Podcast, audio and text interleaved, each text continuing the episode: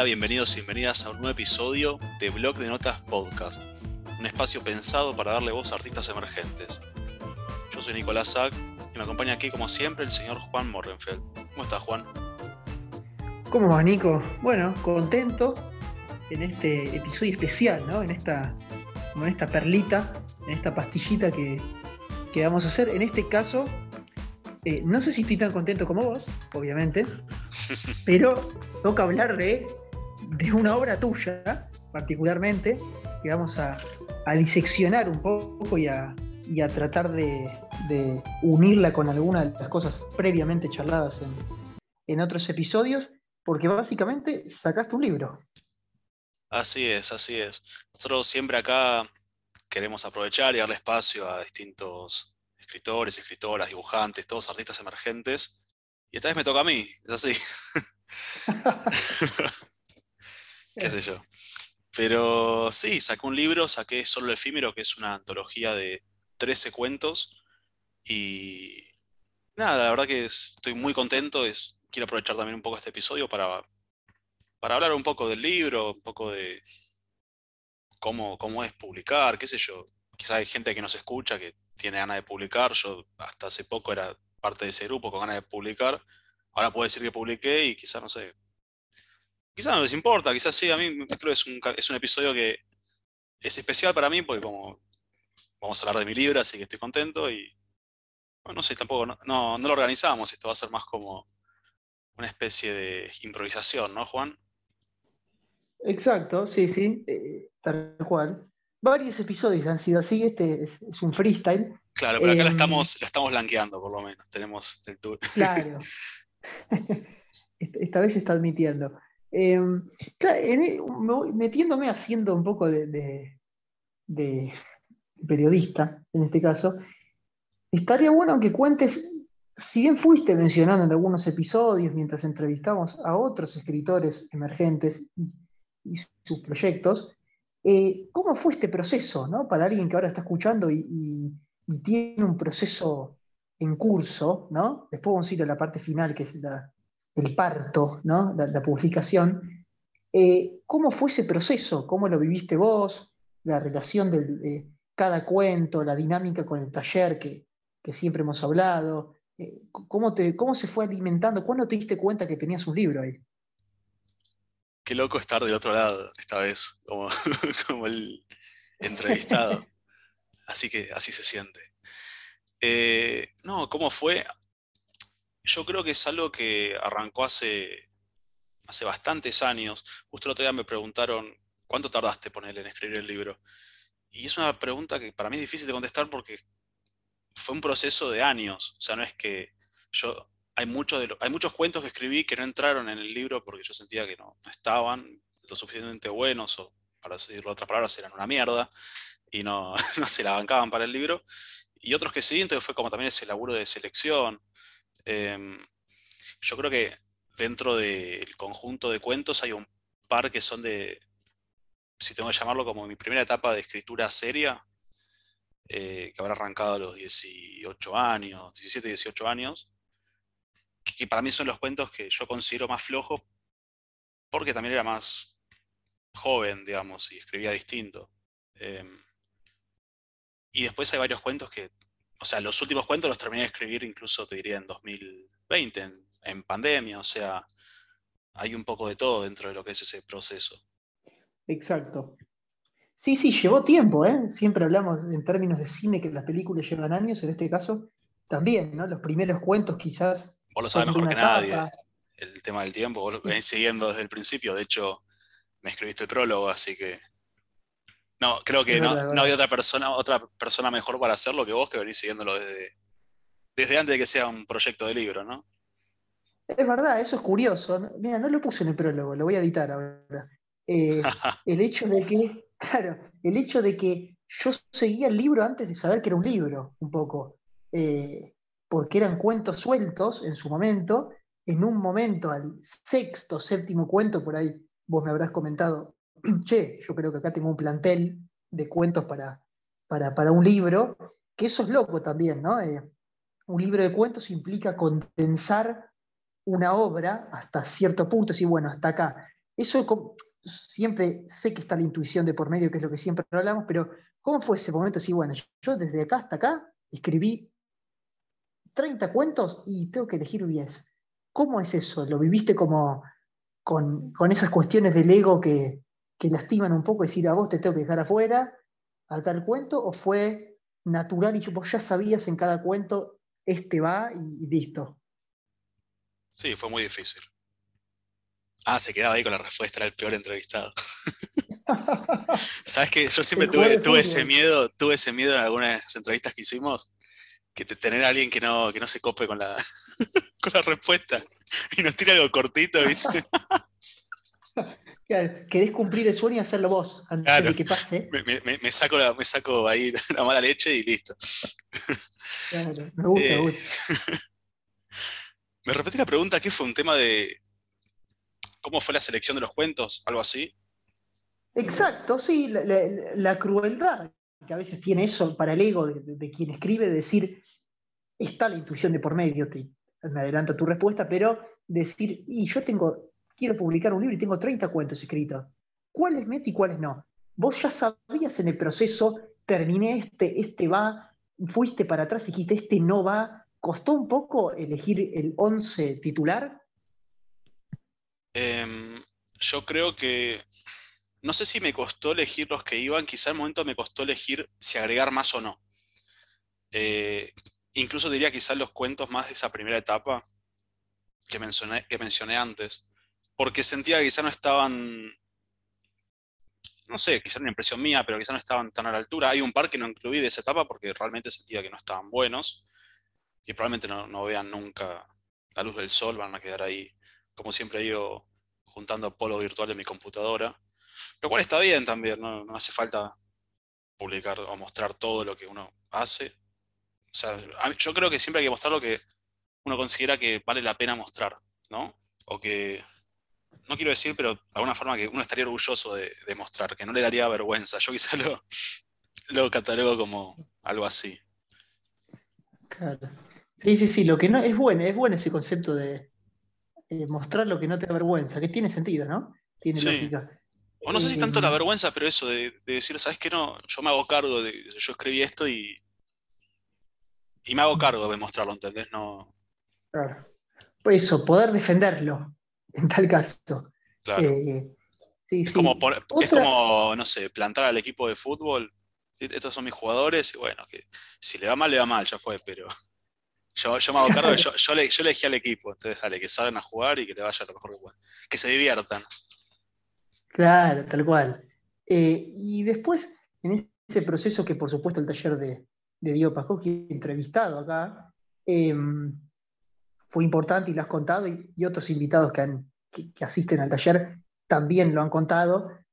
Obviamente intuyo y sé que te sirvió mucho eh, para ir cerrando los cuentos y decir, bueno, este tiene el visto bueno, va para adentro, este también, y eso también, imagino que te habrá organizado mucho el proceso, tener una, una voz o una autoridad, entre comillas, para decir, bueno, yo tengo como este certificado, ¿viste? El verificado de Twitter, eh, como ir verificando en una obra que no es una novela, sino que son muchas obras en una, entonces se necesita decir, bueno, paso a la siguiente porque son muchos cuentos.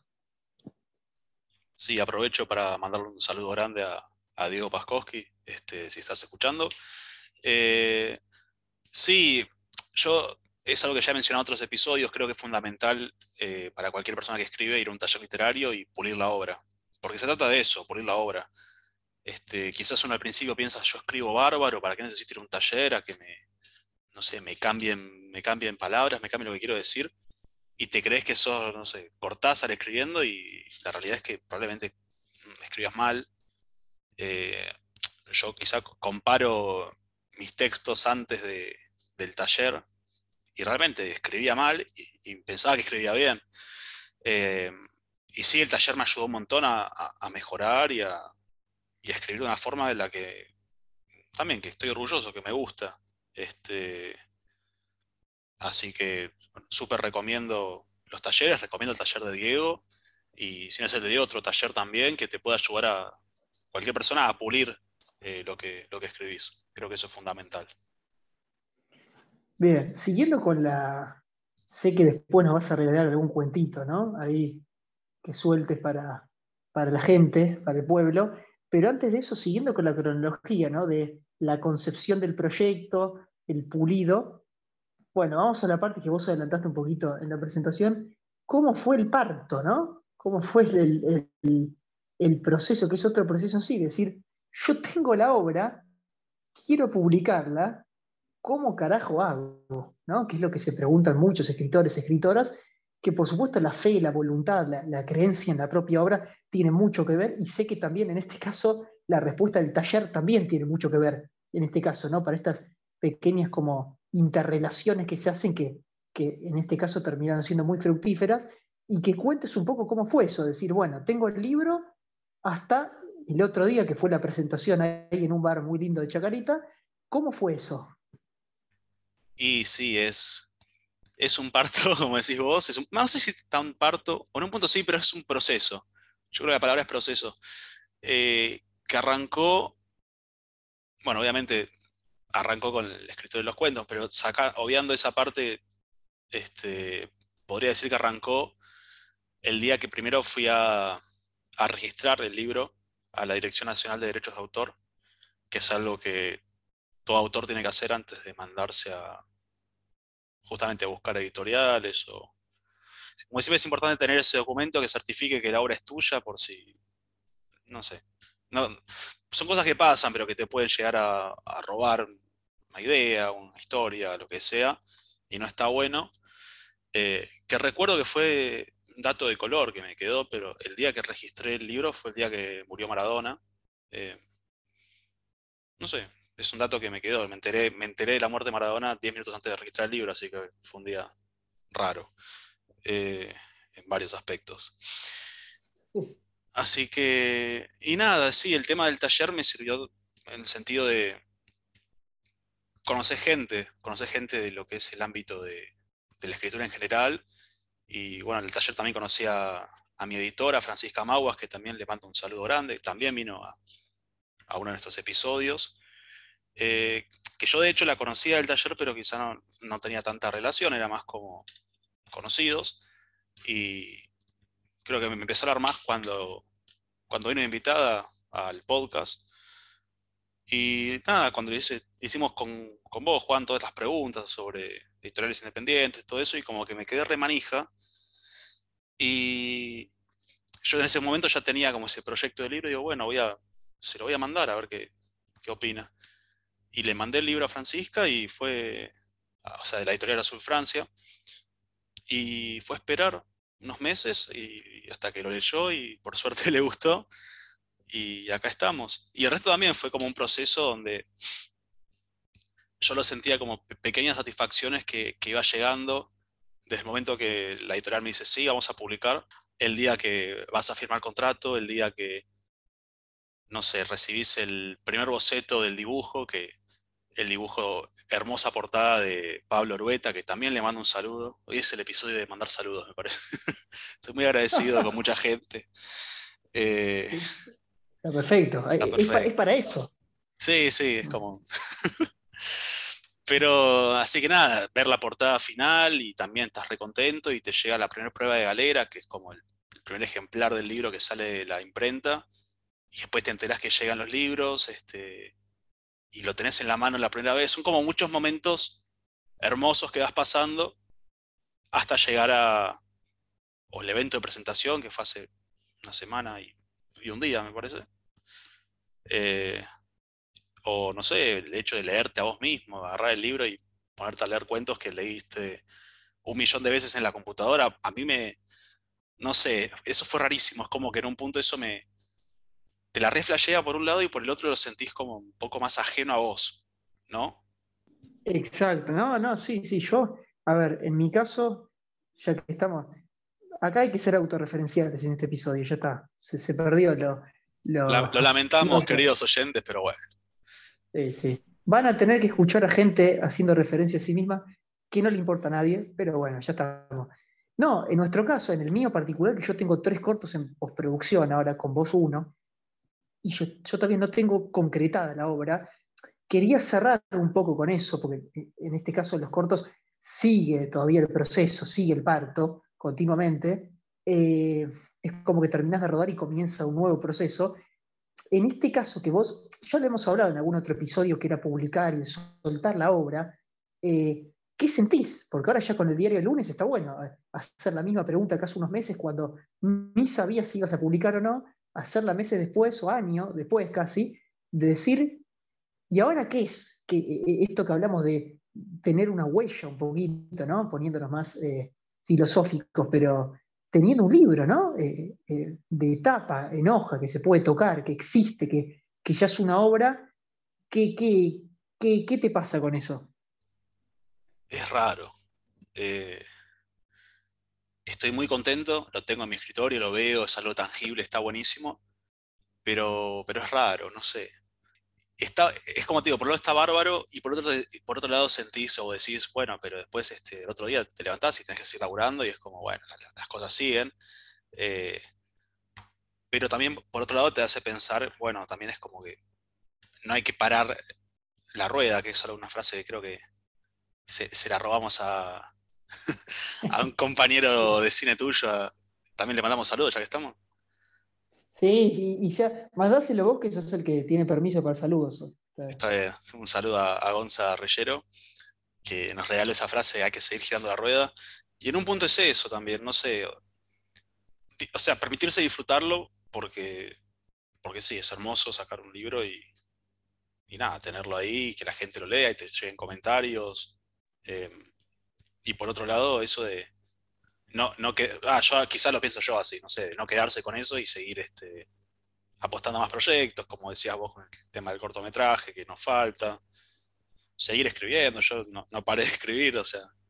Eh, y nada, tratar de seguir moviendo el libro, qué sé yo. Tal cual, tal cual. coincido plenamente y está bueno para, para la gente que esté escuchando. Supongo que muchos van a coincidir, pero eso, no ver a la publicación o al estreno de un corto o en tal caso si pintaste un cuadro en una exposición, eso no es el final de nada, ni la concreción de nada, sino ver, decir, bueno, este proyecto está, está plasmado, que es buenísimo, pero justamente eso de girar la rueda es eso, ¿no?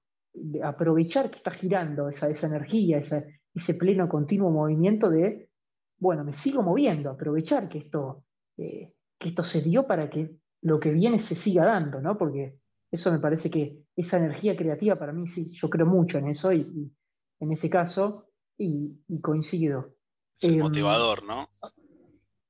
Claro, sí. Siguiendo con la temática de, tu libro, yendo a los bifes, como pasa en un cuento de, tu libro, la gente, tanto la gente como yo, eh, queremos eh, que nos deleites con algún con algún cuentito, que iba a decir que en realidad es inédito, pero justamente no, porque hasta hace una semana ser inédito.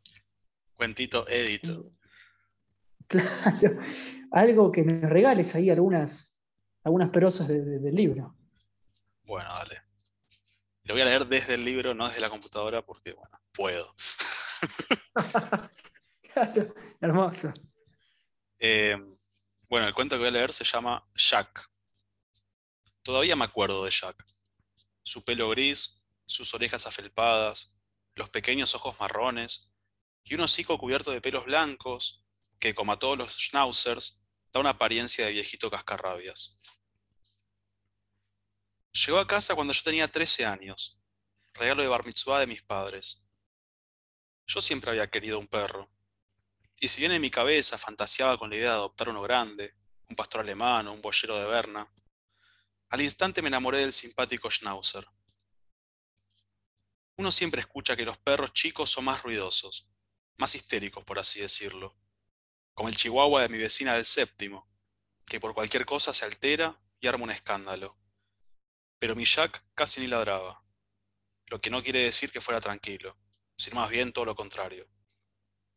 No dejaba de correr y correr por la casa, siempre con algo en la boca.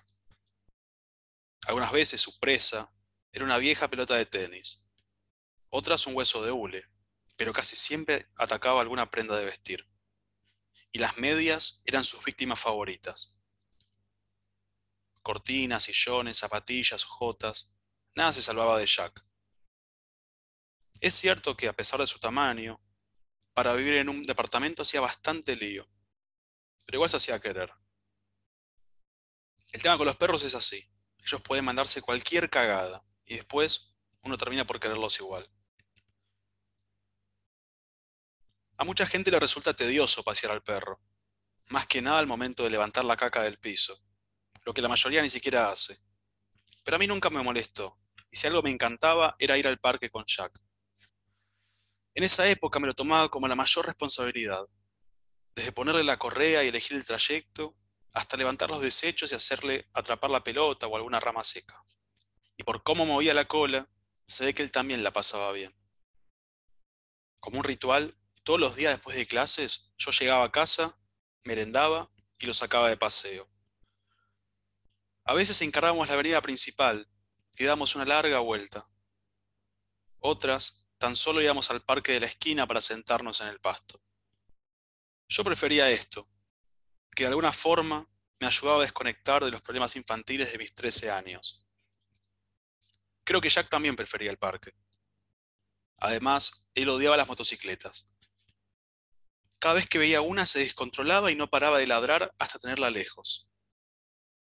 En nuestro último paseo no había motocicletas, porque fuimos directo al parque. Yo había tenido en la escuela un día de mierda. Me había olvidado la mochila en casa, había reprobado el examen de matemática, y la chica que me gustaba se había puesto de novia con el pibe más jodido de la división. Problemas infantiles, sí, pero en esa época para mí eran la gran cosa. Cuando llegué a casa no merendé, no tenía hambre, ni ganas de nada. Así que encaré directo a la cama. Pero no pude relajarme porque Jack ya daba vueltas en mi dormitorio a la espera de su paseo. Como sabía que nadie más iba a sacarlo y que si hacía sus necesidades dentro de la casa iban a echarme la culpa a mí, agarré la correa y de muy mala gana me dispuse a sacar el perro. Creo que él notaba que yo no estaba al mejor humor, porque de camino al parque no hizo ni un solo ruido. Al llegar, Jack buscó en mi mano su pelota de tenis, pero como me la había olvidado, le di una rama del piso para que se las arreglara. Sin ganas de jugar, lo solté de la correa, me acosté en el pasto y cerré los ojos. Cuando volví a abrirlo ya casi no había sol. Me levanté algo dolorido y busqué a mi perro, pero el parque estaba vacío. Empecé a llamar a Jack a los gritos. Al principio fastidiado, después algo preocupado y al final ya con desesperación. Pero era tarde, él no estaba. Llegué a casa de noche y mis viejos, al verme entrar, me dijeron de todo por haberme ausentado tanto tiempo. Ellos estaban preocupados y yo era un irresponsable. Ellos casi llaman a la policía y así. Pero yo no los escuchaba. Pensaba en mi pobre perro, solo, en una ciudad desconocida, con frío y temblando de miedo. Hasta entonces había podido contener las lágrimas, pero al explicarle a mis padres lo que había pasado, al poner en palabras lo que sentía, al decirles con ojos llorosos, perdí a Jack, no pude más que explotar en un llanto de rabia y culpa. Sí, intentamos buscarlo. Imprimimos panfletos que colocamos por todo el barrio y hasta pusimos una recompensa. Pero igual no sirvió de nada. Nadie lo había visto. Después de dos tristes meses, suspendimos la búsqueda. Mis viejos decían que son cosas que pueden pasar, que no era mi culpa y que no tenía que sentirme responsable. Pero yo sabía que lo decían para hacerme sentir mejor, porque eran las palabras de ánimo que yo hubiese querido escuchar, cosas que dicen los padres para que sus hijos estén bien. En todo caso, yo sabía la verdad, era mi culpa, mi responsabilidad. Después de un tiempo en casa, ya se hablaba de la posibilidad de adoptar otro perro, pero yo me negué. Sentía que la pérdida de Jack me había hecho madurar de golpe. Me había hecho entender que de un momento a otro las cosas pueden arruinarse sin que uno llegue a hacer nada para evitarlo. No quería volver a cargar con esa responsabilidad. No podía darle un hogar a otro perro después de lo que había pasado por mi descuido. Así que a partir de entonces decidí abandonar para siempre la idea de tener cualquier clase de mascota. Seguro te preguntás por qué estoy acá, y yo te digo que es por lo que me pasó ayer en el laburo. Yo trabajo de cadete y me paso el día arriba de la moto. Entrego cosas, las despacho, voy a buscarlas y a veces un poco de las tres. Resulta que ayer me mandaron para el lado de Warnes a retirar un repuesto para el portaequipaje del auto de mi jefe, que sale de vacaciones pasado mañana. Como no tenía mucho viaje, llegué bastante rápido. Entré al local, pagué el repuesto, lo guardé en el bolsillo de la campera y me fui a buscar la moto que había estacionado unas cuadras del local porque el GPS me marcaba mal la dirección. ¿A vos también te pasa? Yo pensé que era un problema de mi celular, pero se ve que no. En fin, yo andaba distraído, sin prestar mucha atención más que a las gritas de la vereda, cuando de repente vi como por la puerta entreabierta de una casa salía un viejo schnauzer de pelo gris, orejas afelpadas, pequeños ojos marrones, el hocico blanco y un collar rojo del que colgaba una chapa que decía Coco. Al principio el perro no me prestó atención, porque estaba ocupado con una pelota de tenis, pero apenas levantó la cabeza y me vio, se quedó inmóvil. Soltó la pelota y se limitó a clavar sus ojitos en mí. Yo hice lo mismo. No podía apartar la vista de ese perro. Estuvimos unos minutos así, estudiándonos pero sin movernos de nuestros lugares, como dos personas que se conocen pero sin saber de dónde, hasta que decidí tomar la iniciativa. Algo nervioso, extendí mi mano para dejar que se acercara un poco antes de intentar tocarlo. Al principio el perro olfateó, como dubitativo, pero una vez que se sintió cómodo, se acercó para dejarse acariciar. Al tacto su pelaje era suave, como el de un peluche. Cerré los ojos y por un instante volví a ser ese chico de 13 años que llegaba de la escuela, merendaba y sacaba a pasear a su querida mascota. Hubiera podido quedarme horas con él, pero tenía que hacer otras entregas y estaba corto de tiempo. Así que después de unos minutos volví a la moto. Antes de subir, miré atrás y pude ver cómo el perro todavía me miraba. Ya sé lo que estarás pensando, que lo más probable es que aquel no fuese el perro de mi infancia, que debía ser otro muy parecido y que de casualidad me miraba así. Pero apenas arranqué la moto, escuché los agudos ladridos de Jack a mis espaldas. Durante el resto del día no pude pensar en otra cosa. Sí, puede ser que tuviera cierta nostalgia, pero no estaba triste, sino todo lo contrario. Ese reencuentro y ver que estaba bien, en un lugar donde era alimentado, cuidado y querido, me dio paz. Y aunque el episodio de ayer me sacó un gran peso de encima, también me hizo pensar que hay muchos otros animales que no corren la misma suerte mascotas que no encuentran nuevo dueño y quedan perdidas para siempre. Durante estos años me negué a volver a tener un perro. No me sentía preparado para afrontar ese desafío, esa responsabilidad. Pero creo que ya esperé lo suficiente. ¿No te parece? Así que vayamos al grano. Decime dónde están los perros en adopción. Bueno, te iba a agradecer por traer un cuento a tu propio podcast. ¿no? Eh, Era lo menos que podía hacer. Claro, claro. En este caso, te autoalimentaste. Em, sí, gran cuento. Bueno, ya sabes lo que yo pienso del cuento. Em, de su gran cuento, justamente voy a hacer la pregunta también clásica, ¿por, qué no? Eh, el trasfondo de esta obra. Acá es bastante rico porque eh, es particular, ¿no? así que puedes comentar acaba de tener sentido que, expliques el trasfondo. Es particular. Creo que la mayoría de los cuentos del libro tiene un trasfondo particular. Eh, este es interesante porque se mezclan dos cosas. Primero, yo de chico tuve más o menos edad un schnauzer que, bueno, por cuestiones duró poco en casa y siempre me quedó esa espina de, tener un perro. a mí me encantan. Me encantan los animales, las mascotas, pero si tengo que elegir, elijo perro siempre. Em, y esto se mezcla con una situación que me pasó hará cosa de, calculo que tres años, más o menos, tres, cuatro años.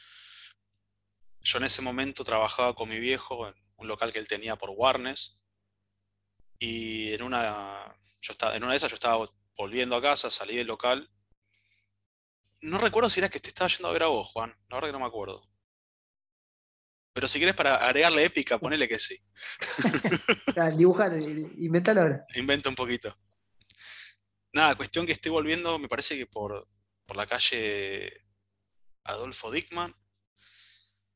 Y de repente sale de una casita un schnauzer chiquitito que era igual al que tenía yo de chico, pero idéntico. Y literal nos quedamos mirando así como cinco minutos, como los dos, así como describo en el cuento, y también después me acerqué y, y no sé, fue, fue una, como un lindo momento para mí. Y es eso, es como que en un punto sentí, ¿por qué no? De quizá haberme reencontrado con esa, esa mascota que, que tuve en mi infancia. Eh, nada, surgió de, esa, de esa anécdota la historia. Claro. Bueno, ahí está la explicación. Es el mejor ejemplo este cuento y la explicación, ¿no? Para aquel episodio que tratamos de ejemplificar sobre la inspiración. Eh, es eso. Se te pone la situación casi delante de tus ojos. La vivís y después el mérito del escritor es que con eso que te ocurre ponerlo en palabras, en un cuento en este caso, que termina siendo muy lindo. Pero justamente es como contás. Ahí. Y tuve suerte ahí que cayó en bandeja, no sé, como que a veces tenés que esforzarte un poco más para la historia, es como que, como decimos, la historia viene al escritor y no te podés hacer el boludo. Exacto, exactamente. Sí, sí, sí, esta historia es muy linda. Y además es muy linda ya la, trama de por sí. Cosa que hablamos acá, es, muy lindo eh, a ver, está lleno de películas que, demuestran de forma con golpes bajos que tienen perros protagonistas, el perro que se muere, el perro, porque siempre está relacionada a una figura el perro en la ficción, obviamente ese fiel compañero, entonces generalmente siempre el final es triste porque, claro, casi siempre las mascotas se, mueren antes que su dueño. ¿Vos sabés que biológica. Hay una página de internet que te, te dice qué películas tienen perros y en qué películas que tienen perros se muere el perro, cosa de que alguien sensible en la audiencia no la mira. no sabía ese dato, pero tiene mucho sentido. Sí, sí. Eh, claro, porque siempre está muy ligado el perro a lo emotivo, a la fidelidad. Cada vez más gente tiene más mascotas en, la vida real y entonces todo el tiempo pasa eso. Y en este caso, en este cuento, es muy curiosa la representación porque se cuenta desde el punto de vista de su ex dueño, entonces el perro, a ver, no voy a decir que no es protagonista en este caso, de hecho el, cuento lleva su nombre, pero está bueno porque es desde otra perspectiva, no es ese motivo, pero desde otro lado, es más por lo que le pasa a la persona que al animal, ¿no?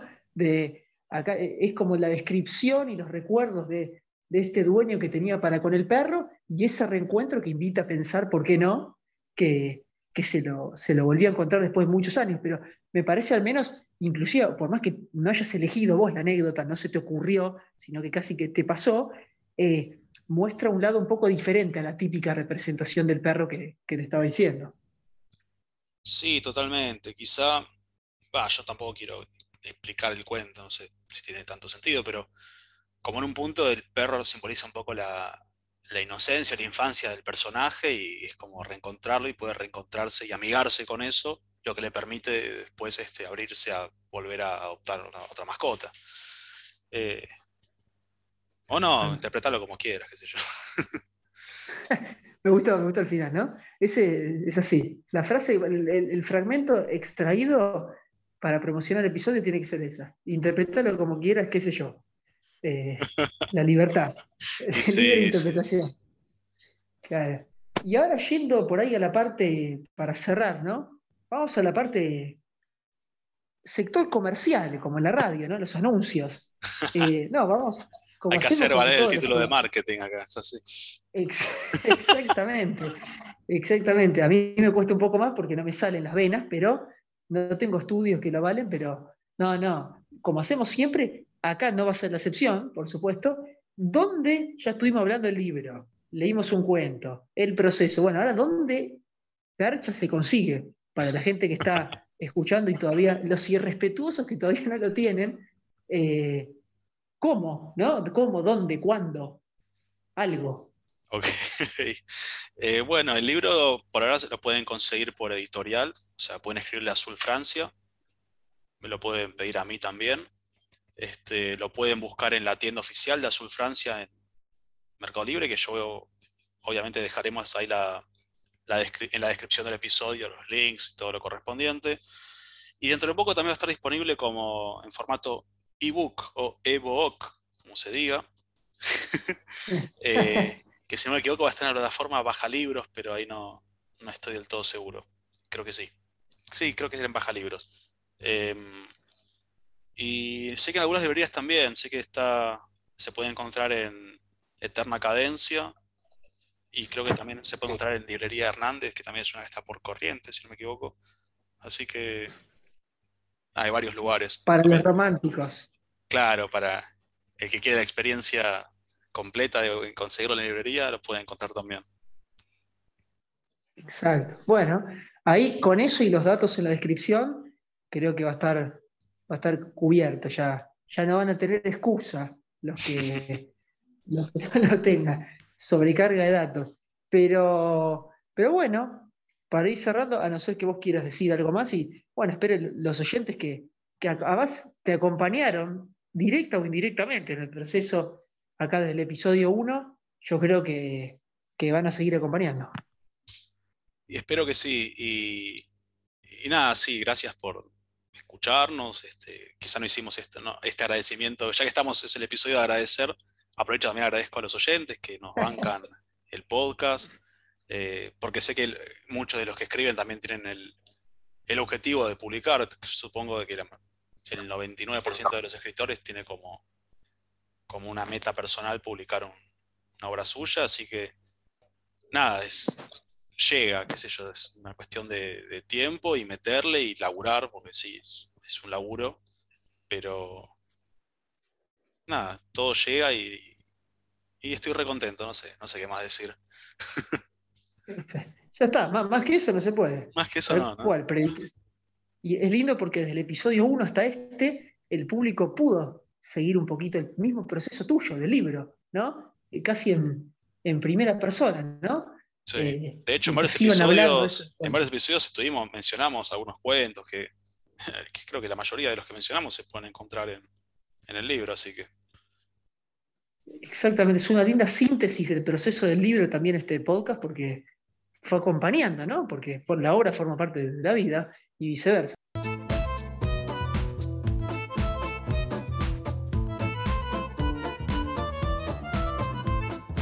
Así que bueno, compartiste la experiencia, eh, que, fue más que gratificante y, bueno, sigue girando la rueda para, para los proyectos y el episodio que viene.